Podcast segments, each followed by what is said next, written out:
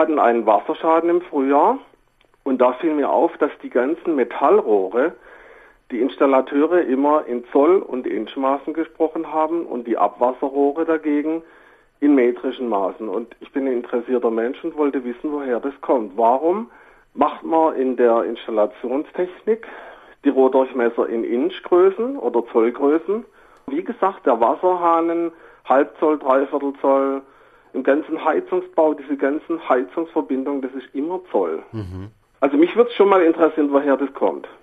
Das ist tatsächlich seltsam, dass da so unterschieden wird. Weißt du denn jetzt, woher das kommt? Na, es hat erstmal Tradition. Also die Metallgewinde, die wurden zuerst in England genormt. Die erste Norm gab es 1841 von einem Sir Joseph Whitworth, nach dem sind die auch heute noch benannt. Und das hat sich zumindest bei Wasser- und Gasleitungen gehalten. Also die Engländer haben damals die Standards gesetzt, die haben auch in Deutschland die ersten Gasleitungen gebaut und da hat sich diese Bezeichnung in Zoll gehalten. Aber wohlgemerkt, das ist nur eine Bezeichnung. Das Kuriose ist nämlich, wenn man die Zollangaben in Zentimeter umrechnet und dann die Gewinde nachmesst, stellt man fest, das stimmt überhaupt nicht überein. Also ein sogenanntes 1 Zoll Rohrgewinde ist nicht etwa ein Zoll breit, sondern eher sogar etwas breiter. Ja, aber warum das denn? Ähm, so ein Rohr hat ja einen Außendurchmesser und einen Innendurchmesser, weil es eben einfach eine Rohrwand hat. Und ursprünglich bezeichnete die Zollangabe den Innendurchmesser. Also ein Zollrohr hatte früher einen Innendurchmesser von etwa einem Zoll, also sprich 2,54 Zentimetern.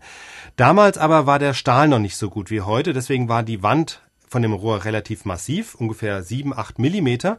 Und das heißt, bei einem 1 Zoll Innendurchmesser hatte man einen Außendurchmesser von 3,3 Zentimetern. Jetzt weiß aber jeder Handwerker, das eigentlich Interessante ist der Außendurchmesser. Der Außendurchmesser bestimmt, was für ein Werkzeug ich brauche. Der Außendurchmesser bestimmt, wie viel Platz das Rohr in der Wand beansprucht und so weiter. Und jetzt kam es mit der Zeit, der Stahl wurde besser, deswegen konnte die Stahlwand dünner werden.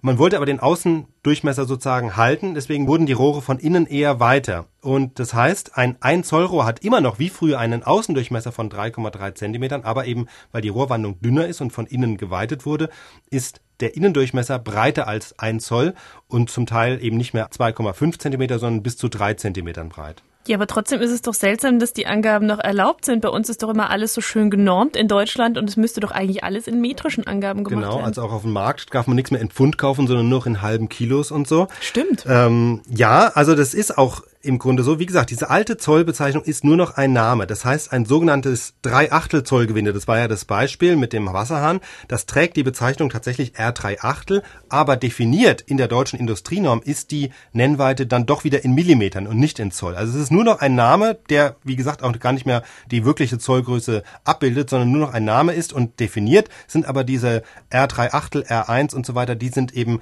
in Millimetern und diese Angaben sind auch nur noch gebräuchlich bei Rohren bis zu vier Zentimetern breit. Und das ist nämlich jetzt der andere Grund. Er hat ja gefragt, warum das bei den Abflussrohren in Zentimetern angegeben wird, weil die eben einfach, jeder weiß, die Abflussrohre sind einfach viel weiter als die Zuleitungen und deswegen nimmt man da einfach von vornherein die Zentimeterangabe.